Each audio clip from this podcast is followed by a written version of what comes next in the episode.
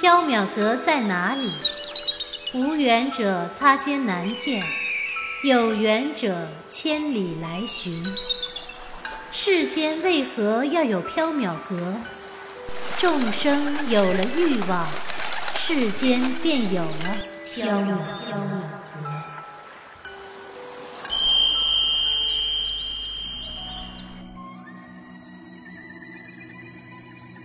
您正在收听的是长篇系列奇幻小说剧《缥缈提灯卷》，作者白姬婉，播讲只浅墨深，张涵。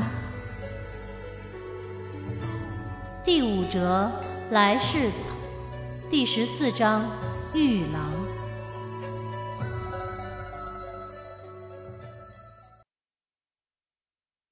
黎奴放下了白姬原药，化作了一只小黑猫。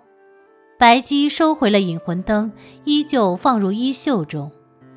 白姬抬头望了一眼星空，又转头望了一眼原药。地上七零八落的散落着一些红莹莹的鬼血石。原药弯下腰拾起了三颗，星光映照他的侧脸，一滴眼泪滑落。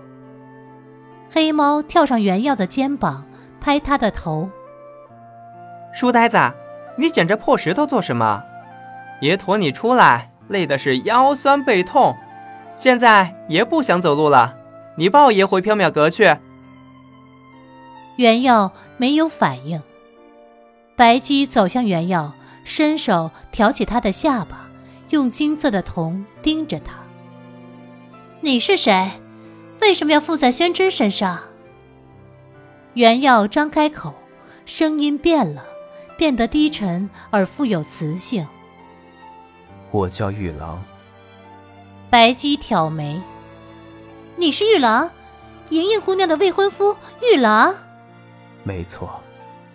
黎奴一跃而下，盯着原耀，奇道：“嘿嘿，爷驮出来的不是书呆子，是一只黄鼠狼。”哎呀呀！不愧是先知，我踏破铁鞋无觅处，他得来全不费功夫。玉兰公子，今夜我可是专程来阎浮屠找你的呢。你是什么人？为什么要找我？缥缈阁白姬，莹莹姑娘来缥缈阁许了一个愿望，为了替她实现这个愿望，我来阎浮屠找你。原耀流泪喃喃道：“莹莹。”莹莹，她还好吗？她现在在哪儿？我听见了，莹莹在叫我。我好像在阎浮屠待了很久，很久。她一定已经嫁人了吧？我对不起她，我没有实现诺言，带回鬼血时会去娶她。莹莹姑娘在等你，一直在等你。莹莹，这些年你一直在阎浮屠吗？是。附身在原耀身上的玉郎陷入了回忆。多年以前的那一天，他刚到阎浮屠外，准备捡几颗鬼血时，就马上离开。谁知道突然刮起了一阵暴风，将他卷入了阎浮屠中。阎浮屠中一片黑暗，他什么也看不见。心中慌乱，于是四处乱闯。一条巨蛇般可怕的怪物经过，将他吞进了肚子里。我被一条全身是脸的怪物吞入了腹中。我的一块骨头被他吐出，落在了阎浮屠中的某处。我的魂魄也化作了他身上的一张脸。从此，我就没有了记忆。一直浑浑噩噩，无想无实，忘记了自己从哪里来，也忘记了自己要去哪儿。直到今夜，我听见莹莹在叫我的名字，一声又一声，一遍又一遍。忽然就想起了一些事情。我是玉郎，我有一个未婚妻在等我回去，我必须离开阎浮屠。我知道，没有人能够离开阎浮屠，心中很是悲伤，就伤心的哭了。这位好心的兄弟听见我的哭声，停下了脚步。我求他带我离开阎浮屠，他答应了，所以我就暂借了他的身体。黎奴嘀咕：“书呆子真是一个烂好人。”白姬皱眉：“玉郎公子，你被玉鬼吞下了肚子，还曾化身为玉鬼？”是。白姬陷入了沉默。玉郎赶紧道：“呵。”我现在已经恢复了意识，也走出了阎浮屠。已经是清晨时分，东方渐渐现出了鱼肚白，远处隐约传来公鸡打鸣的声音。当清晨第一缕阳光照射在大地上时，白姬对玉郎道：“很遗憾，你无法走出阎浮屠，也无法存在于人世间。曾为遇鬼者。”永远无法行走于人世，玉郎流下眼泪。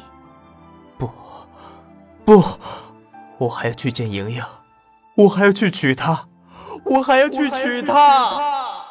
公鸡鸣罢，天光乍白时，白鸡和狸奴似乎看见了一只深褐色的黄鼠狼的影子，离开了原耀的身体，消失在了天地间，化作虚无。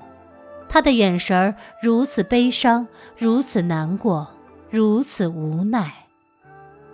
袁耀晕倒在地上，手里还紧紧地握着三枚鬼血石。白姬叹了一口气：“唉，六道之中再也没有玉郎了。曾经玉郎和莹莹彼此相爱，只差一步就可以结为夫妇，白头到老。如今……”两人碧落黄泉，生死相牵，可还是差了一步。情深缘浅，造化弄人，也只能涂炭奈何了。黎奴道：“嗯，黎奴也觉得有一点悲伤。人世间总是有那么多悲伤的事情，云烟过眼，风平聚散，造化使然，悲伤无益。黎奴，把宣纸带上。”我们回缥缈阁吧。哎，又得拖书呆子，真是倒霉。白姬离奴原耀离开阎浮图，回到了缥缈阁。原耀醒来的时候已经是正午光景，他四下张望，发现自己躺在白姬的床上，松了一口气的同时，又吓了一跳。哎，我怎么会躺在白姬的床上？哎，幸好已经不在那见鬼的阎浮屠了。袁耀只记得跟着引魂灯走出阎浮屠时，他听见有谁在哭泣，弯腰拾了一块白骨，和谁说了几句话，就没有意识了。究竟发生了什么事儿？袁耀侧头一看，枕边放着三粒红莹莹的石头，心中又疑惑这是什么东西。袁耀坐起身，头还有点晕，脖子也有点酸。他伸手去摸脖子，又发现他的颈上被挂着一块用红线穿着的骨头。仔细看去，这骨头好像是他在阎浮屠中拾起的那一块。门被推开了，黎奴端着一个托盘走了进来。托盘上放着一碗米饭、一条清蒸鱼、一碟玉露团。黎奴看见袁耀醒了，笑道：“书呆子，你醒了，一定饿了吧？来，快来吃饭。”袁耀闻到饭菜香味儿，肚子咕咕叫了起来。他走到桌子边，端起饭碗，开始吃饭。袁耀奇道：“黎奴。”你今天怎么对小生这么好？黎奴笑道：“今儿是书呆子大喜的日子，爷自然要对你好一点。”袁耀夹起了一块鱼放进嘴里。嗯，什么大喜的日子啊？黎奴眉飞色舞。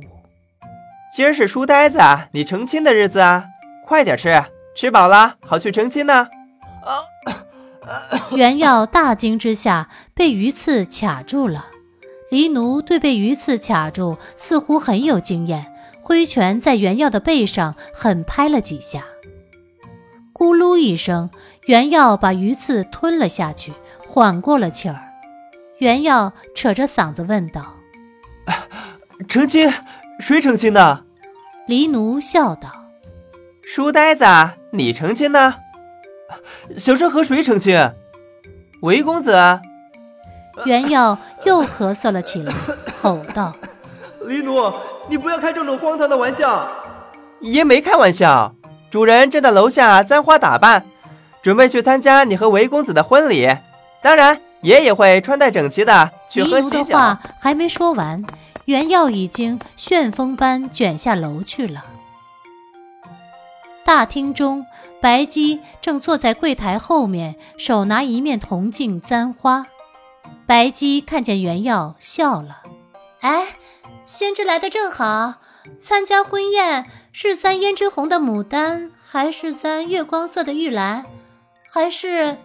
哎，你看这只金步摇可好啊？簪什么？待会儿再说。白姬，你先说清楚是谁和谁成亲？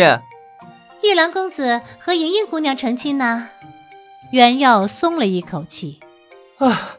原来是玉兰公子和莹莹姑娘成亲，哎，玉郎已经找到了吗？刚才黎奴诓小生说是小生和丹阳成亲，真是吓死小生了。白姬以袖掩面，虽说实际上是玉郎公子和莹莹姑娘成亲，但是表面上看是宣之和韦公子成亲呢。宣之是玉郎公子的转世。袁耀的脸黑了下来。白姬，你不要开玩笑。小生的前世怎么会是黄鼠狼？莹莹姑娘从来世草中看见了宣之的模样，认定了宣之是玉郎的转世。她本来的愿望是再见玉郎一面，可是见识宣之又改变了主意，说是要和宣之，也就是玉郎成亲，了了夙愿才肯离去。莹莹姑娘寄身在韦公子身上，玉郎的转世又是宣之。那么玉郎公子和莹莹姑娘成亲，也就是宣之和韦公子成亲了。小生怎么能和丹阳成亲？宣之想着是和莹莹姑娘成亲不就行啦？小生也不想和黄鼠狼成亲。啊，宣之，你忍心看着韦公子永远被莹莹姑娘附身，不得自由吗？还有。你忍心让莹莹姑娘空等玉郎一生一世，临死也无法达成心愿吗？再有就是玉郎公子了，他更可怜了。白姬把昨晚发生在阎浮屠的事情告诉袁耀，玉郎如何消失，如何遗憾，句句泣血，字字拭泪。袁耀听得眼泪汪汪。他觉得白姬去茶楼酒肆中说书，一定会博得满堂喝彩。袁耀流泪道：“白姬，你不要再说了，小生这就去和丹阳成亲。玉郎已经遗憾了，绝不能让莹莹姑娘也遗憾。”白姬叹道：“唉，宣之真善良。”